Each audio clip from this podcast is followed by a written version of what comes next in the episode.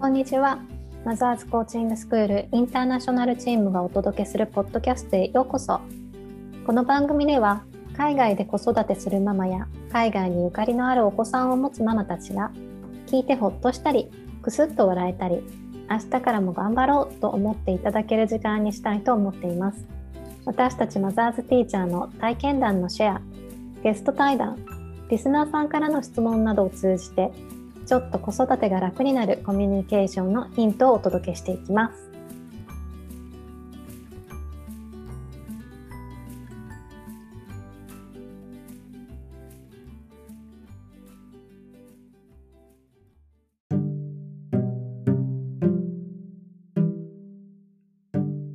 では、えー今日も2人でお送りします。私は、えーフランスで活動しています諸岡かなです。私はイタリアのナポリでマザーズティーチャーに、えー、と今年5月になったばっかりでインターナショナルチームに加わらせていただきました、えー、と高橋千秋と言います。はないるほど。そうそう。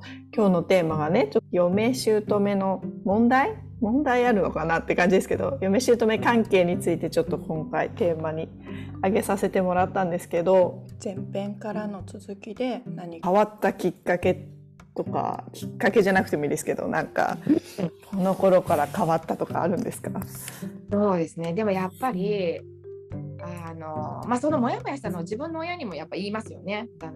自分の日本にいるね。自分の親に言ったりとかして、でまああのうちの親はやっぱりあの自分の娘がか一番可愛いと思ってるんで、うん、だからなんかこう言うと「いやそうだよね。うんうんわかるわかる」って聞いてくれるんですよねう。んうんうんうんうんうん味方になってくれるみたいな。そうそううん味方になってくれるんですけど、うんでもなんかイタリアって結構ちっちゃい子供が染みつけてる服着て歩出かけるのもちょっとダメで。へえ、そうなんですすぐ子供にね食べ。こぼしたりするでしょ？うんうん外で汚しちゃったらまあ仕方ないっていうのもあるんですけど、うんうん。家から出かける時にちょっとここにトマトソースついてるとかダメなんですよ。ダメってことは、えっとねそのまま、出かけちゃうみっともないみたいな。みっともないっていうかまあ着替えなきゃいけない。それおしゃれうん。に反すなるほど。る。おしゃれに反する。反する。だからシミがついてる服とかでこううん気軽に出かけられなくて。うんうんうん。うんでもう子供なんだからしょうがないじゃんと思ってたんですけどうんでもある時うちの母親がうんやっぱりでも染みついてる服とか着ない方じゃあやっぱり着替えて染みがついてない服を着てる方がやっぱりのがやっぱりあの綺麗綺麗は綺麗だよねっていう話になって。あ千秋さんののお母さん、実のお母さんがね。そしたらあそうまあ確かにそうだなって思うことも出てきて。で確かにまあ周りを見てもそのクロックス履いて出かけてる子供なんかいないんですよね夜ごうん。飯食べだからまあそういう考えもあるよなって思うように1年ぐらいかけて落とし込ん自分の中に落とし込んでいって、うん、そうでも多分もしかしてこう頼らなくてど絶対もう頼らなくていい存在だったらうん。そんな風には思えなかったかも。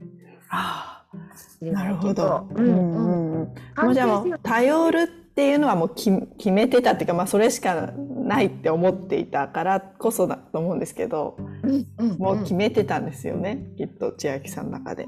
そう。っていうかなあれですよねやっぱりあの子供に何て言うんだろうな子供にイタリアで子供を育てなきゃいけないのに私は日本のやっぱり子育てしか知ら子育てしか知らないとか自分が日本で育ってきた環境しか知らないうんわけで、そしたらやっぱり大先輩は大先輩なんですよね。もそうですね。うんそうなんですよね。だからやっぱり子供も自分のためだけだったらもういいやって思っちゃってたかもしれないですけど、自分の子供のためにはやっぱりそこそこで教えてもらわないと子供にとってプラスにならないっていうのがあったから多分関係者を受けてたっていうのがあってなるほどね。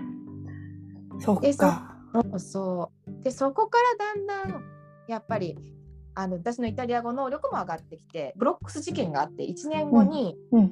チリンチリンってなる鐘をあ、鈴みたいなやつ？そうそうそうそう、うんうんうん。コレクションしてて。はいはいはい。うんそうでそれをあの出かけた先でそれが売ってたからうんうん。それを買ったんですよね。う。んうんでそれを買って渡す時にあのそういえば1年前はちちょうど1年前だったので1年前はごめんねみたいな、うん。1年前の夏はなんかちょっと私態度悪くなっちゃってごめんねっていう話をして、うん。そうそしたらお母さんがあのちゃんと言いたいことはその場で言なんかその時私そのイタリア語能力が足りなかったっていうのもあって本当言えなかったので、うん。うん。うん。うん。1年後経った時にちゃん。とあの思ったことはちゃん。とちゃん。とその場で言おうってことに約束したん。ですよね。言ってねって言ってくれたみたいな言ってねって言われて、うん。私も言うけどあなたも言ってって言われて、だから嫌だったら嫌だとかその場でちゃんと言ってうん。言いましょうって。そのしかも、えっとね、その時に言われたのがその間にだあの旦那さんとかを入れることなく言おうっていう話になったんですよ。直接言い合おうねっていう話をして、そうそう。でそこからだんだんねやっぱり私も言うちゃんと本当にその時やっぱり嫌だなと思ったりとかしたことは言うようにして、うん。うん。でも言ったことに対してこうバチバチみたいなのは意外ですよね。うん。あ。えこうじゃでもね言われますよ。こうじゃないって言ったらいやでもこうだよねって言われてあうんあうん。じゃあ二人は意見が合わないんだなっていうことになるみたいな。そう。そしたらなんかねなんとなくそのまま結論は出ないままうん流れていくみたいな。ただ唯一私が、えっと、絶対自分の中で決めてることははい。あのその後にあの、義理の妹に夫の妹に、うん。あの子供が生まれてはいうんあのそう義理の妹の子育てと私の子育てを比べる時とかもあるんですよね。やっぱり。あのあまんまがね。すぐすぐにあのすぐにその私の娘はっていう風にこう言ってくることがあって、でもそれあのそれはあの私私の中でのそのお母さんとのやり取りの中では一つのルールは絶対に義理の妹のことを悪く言わないっていうのは絶対決めてるんですよ。あそっちか。なるほど。えなんでですか？あの義理の妹のことは本当にお母さんもやっぱり大事に思ってるしうんうん。て言うんだろうやっぱり自分の娘の子育てって自分にこうこ自分を真似してるみたいなところがあるって思ってるのかなって思ってて、義理の妹のことをなんか否定すると自分を否定されてるみたいに思っちゃうんじゃないかなってなんとなくうんってうんうん。感じてってっていう感じですか？そうそうそうそう。うん。なんかななんかっていうとあのうちの夫が「えそれおかしくない?」って義理の妹のことをなんか言ったりとかすると、うんうんうん。うんそれとお母さんすごいかばうんですよね。ああでもあの子はこう考えてるからみたいな。そうそうそうそうそう。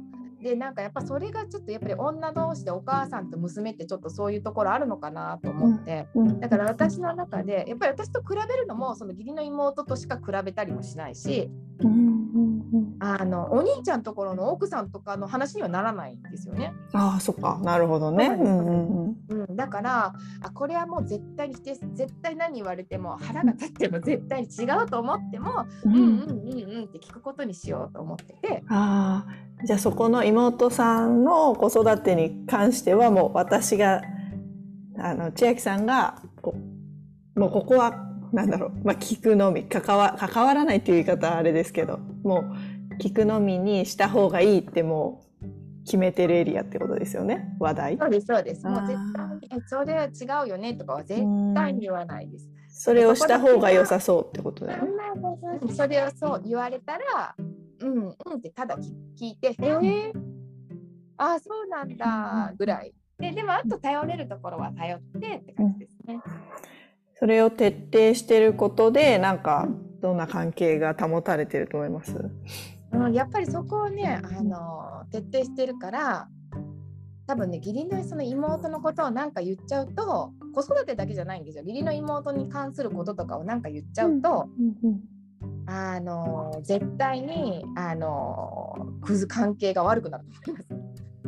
うーんだからもう本当そこは絶対何も言わない。あの、って決めてて、うんうんうんうんとうんうんと義理の妹のことは褒めることはするけど悪いことは言わない。じゃあやっぱり千秋さんは関係性をもまあ今いいいい感じだしまああのこうなんだろう。な頼れるこの関係をやっぱりこう悪くしないようにそうあのしようって決めてるってことですよね。そうですそうです。でも最初頼れるのもなんかちょっと頼り下手っていうか最初は頼るのもなんか頼りにくかったんですけど、うん。今は難しい。うん。そう本当猫の手も借りたいじゃないですけどうんうん子供がやっぱり5人いるとああの、ね。うん、本当に姑の手も借りたいと思ってるので、うんうんうんうん。あの子供たちにねあじゃあそれノンナのところあばあちゃんっていう意味ノンナって言うんですけどね、ノンナのところに行って聞いてきてって言ったりとか。あ勉強のこととか。そうそう勉強のこととか。そうあとなんか子育てであのそうあのこの間もそんな話になったんですけど一番上の子がすごく遅く帰ってくるうんのにをなんかこういう時こういうこれどう思うっていうのを私の中では遅すぎるでもイタリアの他の家が遅すぎるって言ってないからうーんどうなのかなっていうのがあって、うんうんうんそういうのをこれどう思うって聞いてあのそしたらなんかそしたらやっぱり自分の自分が子育てしてた時の話になるんですよね。あのお母さんがね。でその私の娘は夜は出かけさせなかったけどうん。それでも時代が違うからうん。結構そうそういうこと言うんですよね。時代が違うから一概にそれは当てはまらないんだよねみたいなことを言われて。うんうんうんうん。であのそう何あの遅す夜遅すぎるのも心配だしなんかこうこんなに遊んでていいのかなみたいな。うん。ちょっとあの日本でみたいに宿題がないから夏休みに。ねえ面白いですよねそれも。うんうん。そうなんですよね。だからそれがちょっとこんなに勉強しなくていいのかなっていうのもあって不安になってて、それを言ったら、うんえ、何宿題あるのって言われて、いや、宿題はないんだけどって言ったら、え、楽しんでるんでしょって言われて、うんえ、すっごい楽しんでるけどうん。じゃあ何が悪いの？って聞かれて、何が問題なの？って聞かれて、へえ。あ、そうなのかと思って、ししてるのは私だけだな。って思ったんですよ。うん。うんえ何？に。そう何が問題なの？って聞かれて。ああー確かになと思って娘さんも楽しんでる。ねそう楽しんでる楽しんでる楽しんでる姿を一緒にそのおばあちゃんたちも見てるのでうんうんうん。楽しんでて何が問題なのかって言われてへえ。確かになと思ってそっちの角度から来るんだっていう感じですよね。そうなんですよね。うん、ああなんかあ楽しんなんか人生楽しくて何が悪いみたいな。うん。うんうんうん、何かそれに問題ある？みたいな。何ななんか何悩んでるの？みたいな感じになっちゃって最う後、ん。あれ私何に悩んでるんだっけ？エミに聞かれながら、えー本当だ私何悩んでるんだろうと思ってうきて、ん。そう楽しむ力を鍛えるっていうのも大事だな人生で大事だなってちょっと思い始めて、うん。うん、なんかこう何とかしなきゃ何あの勉強しなきゃとか何々しなきゃっていうことにちょっととらわれてる自分がやっぱりいるのかなって思ってて。うん。うん。うんね、やっぱ自分が育ってきた時になんかもうそういうもので来てるじゃないですか日本人だからっていう一括りにするのは申し訳ないんですけどでもね、うん日本人はやっぱ夏休みは宿題があってあってそうノルマ的にこう絶対にやるのもなんか風物詩みたいななんかなんていうの？そうやるものみたいな。でそうなんですやっぱり。で私も自分が日本に日本で中中学生だった時に部活頑張ってたので、なんかなんなんか楽しむっていうより頑張ってる中学生か、中学生の夏の方が思い出しちゃって。うんうんうんうんだからなんか頑張らかこんなになんか頑張らなくていいのかみたいなちょっと不安に駆られてたんですけど。ありますね。うん。でもそうか楽しむ方が先かもしれないなと思って。ね、その言葉を受け入れられたんですね。あそうですね、ううん。ん、そうですそうです。なんか本当ね自分の、ね、価値観の中にない価値観を放り込んでくれる、うん。うん、でもそれってあの本当子供にとってもすごい大事だなと思ってていろんな人の意見を聞いてそういろんな価値観を入れていく子供うんも、うんそう私はやっぱり日本で育ってきた価値観で結構固まってる部分があるので子供ますよ。私も。ね、そうするとやっぱり子供にその価値観を言ってしまってるところがあって、うんうんうんでもそれとはまた全然違う価値観を入れてもらえるってすごいありがたいことだなと思うんですよね。やっぱ子供自身もこう価値観を広げる、うん広げていくっていうこと広げていくとやっぱりいろんな意見を聞き入れやすくなるし、そうですね。うんうんうん。考える機会も増えるかもしれないですよね。そうですねだからやうんやっぱよくありますね。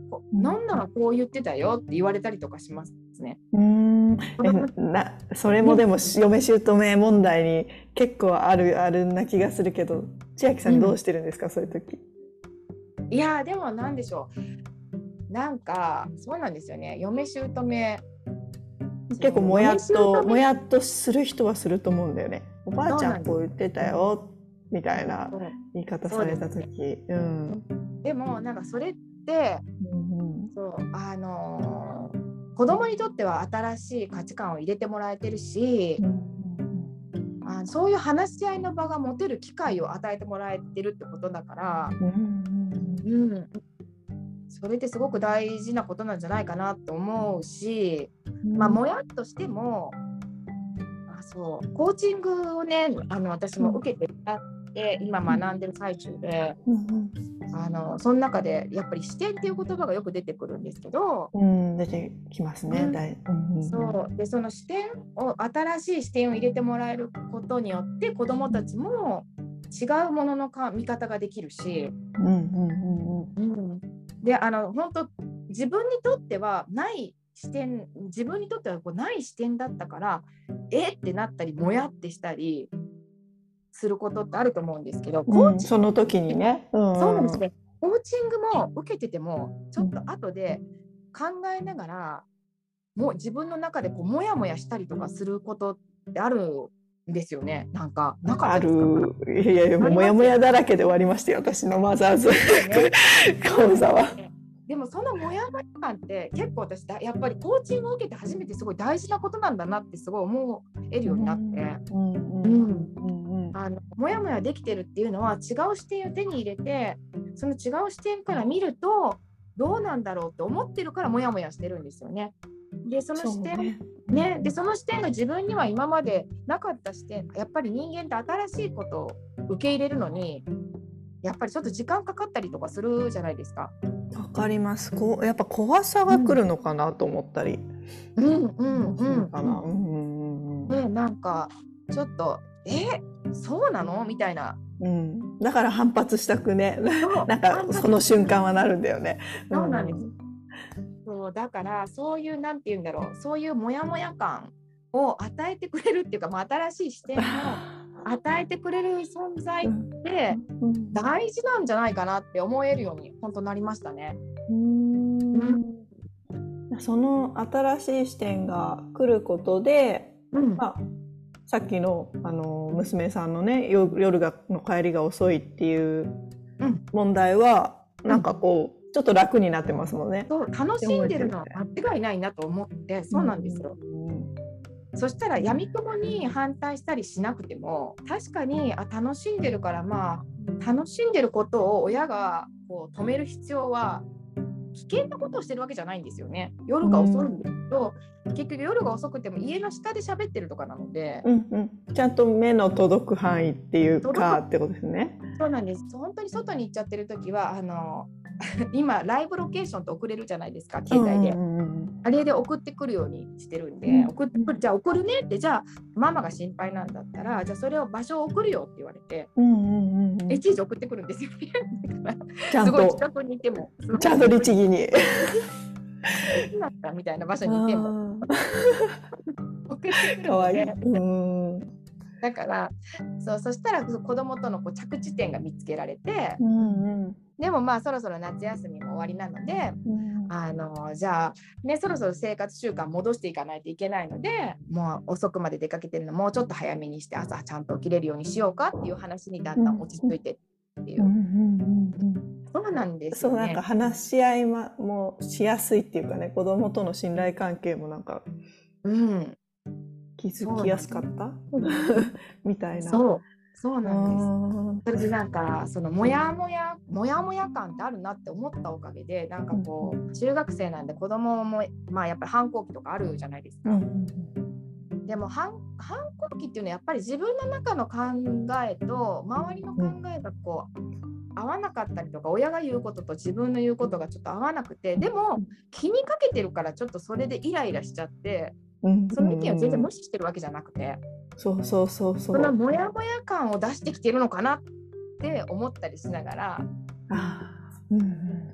そうそう今見れるとまあ視点増やしてる最中みたいな。が増えてるのかなって思って見てるとちょっとなんていうかあちょっとこっちに余裕ができるっていうかね親側になんていうかあー今試験増やしてるんだなって思ってうんもやもやしてんだなと思ったらそうそうそうなんですよ。ねえその先に何を見つけるか楽しみだねみたいな。そうそうそう。え確かに。自分のモヤモヤ感も姑とのモヤモヤ感も自分を成長させてくれる自分もねまだ成長できてる過程なんじゃないかなって思えるし、うん。すごいそれは本当だ。鳥肌立った。本当ですね。だからまあ姑といえどまあ人なので、まあ、コミュニケーションですよね、人間関係の、うん。うん、コミュニケーションなので、まあ、姑だと思うから腹が立つこともあると思うんですけど。そうね。関係にこうね名前がついてるからね。そうでもなんか新しい視点を提供してくれてる人なんだなって思えば、うん、まあそういう考えもあるよなっていうそういう視点もあるよなっていう感じで。うんうんうん。うんあの関係性をね見直していけるといいんじゃないかなと思いますね。そっか。じゃあこれからどんな関係でいたいですかって聞こうと思ってたんですけどやっぱ新しい視点をこうくれる人？あのそうもやもや。うんなんかそうあの気を使ってなんかモヤモヤ感があっていいってことですよね。でもこのもやもや感が生まれるのはやっぱりあの話せるからだと思うんですよね。うんそのなんていうかおたそのお互い言いたいことをちゃんと言える関係になったから、そのもやもやできる視点をくれるようになったんじゃないかなって。そうねなんか直接言い合おうってねお約束してるっていう前提があるってことですよね。うん、そうですそうです。ね言われっぱなし嫌だもんね。そうです。やっぱり。うんえでもこうじゃない？って言ってででもこうなんじゃない？みたいな感じでこう言い合える関係？うん。であとやっぱり あの頼れる時は頼らせてもらえる。うん。頼れる関係ですね。うんうんうん。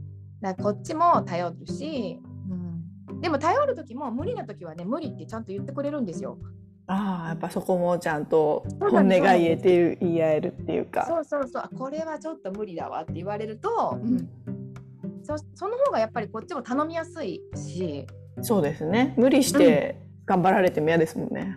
ん。そうですそうです。例えば一番下の2歳の子をうん。ちょっと見ててって頼んで、うんうん。例えば1時間ぐらい経つとあもう無理って言って。やっぱり？みたいな。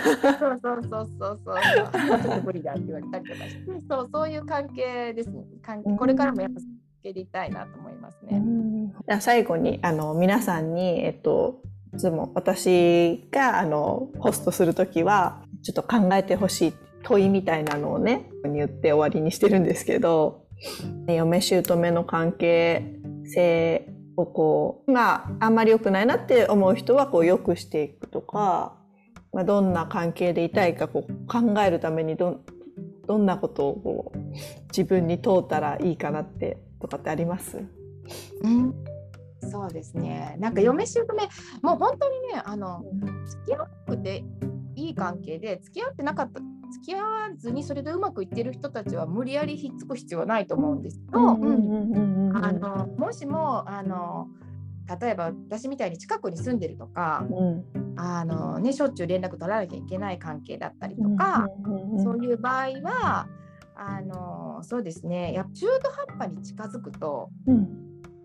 難しい難しい。やっぱり本音が言えないままで終わっちゃうところがあると思うので、うんうんうんうんでも本音を言える、まあ、本音言いあの言い方を考えながら本音を言えるそうですね。ここここのポイントは触っちゃダメっていうところまでわかるね。っていそうですう。そうですその上であの関係性を築いていく中でもやったことはそれはやっぱりモヤモヤした時は新しいあの視点なんじゃないかっていうふうに考えてみると、受け入れられるっていうかうそういうは意見もあるんだなあそういう考え方もあるんだなうんでそれを自分が実行するかどうかは別ですけどそうですね。うんうんうん。一回考えてみるっていう。そう一回考えてみるっていうのはこれちょっとある意味ちょっとコーチングに似たものがあるんじゃないかなって思うのでうんうんうんうん。ぜひぜひあのモヤモヤを一回受け入れてみるっていうのをやってみられるといいんじゃないかなって、うん思います。なるほど。それね、子供との会話もそうだなとか思いますよね。そうなんですよね。うんありがとうございます。最後までお聞きいただきありがとうございます。この配信がためになったと思われた方は、ぜひ配信登録をお願いいたします。海外在住のマザーズティーチャーで作るマザーズコーチングインターナショナルチームでは、月に一度、毎回違うテーマでオンライン座談会を開催しています。座談会のスケジュールはマザーズインターナショナルの Facebook ページでお知らせいたしますので、そちらのページもぜひフォローしてみてください。それでは、See you next time!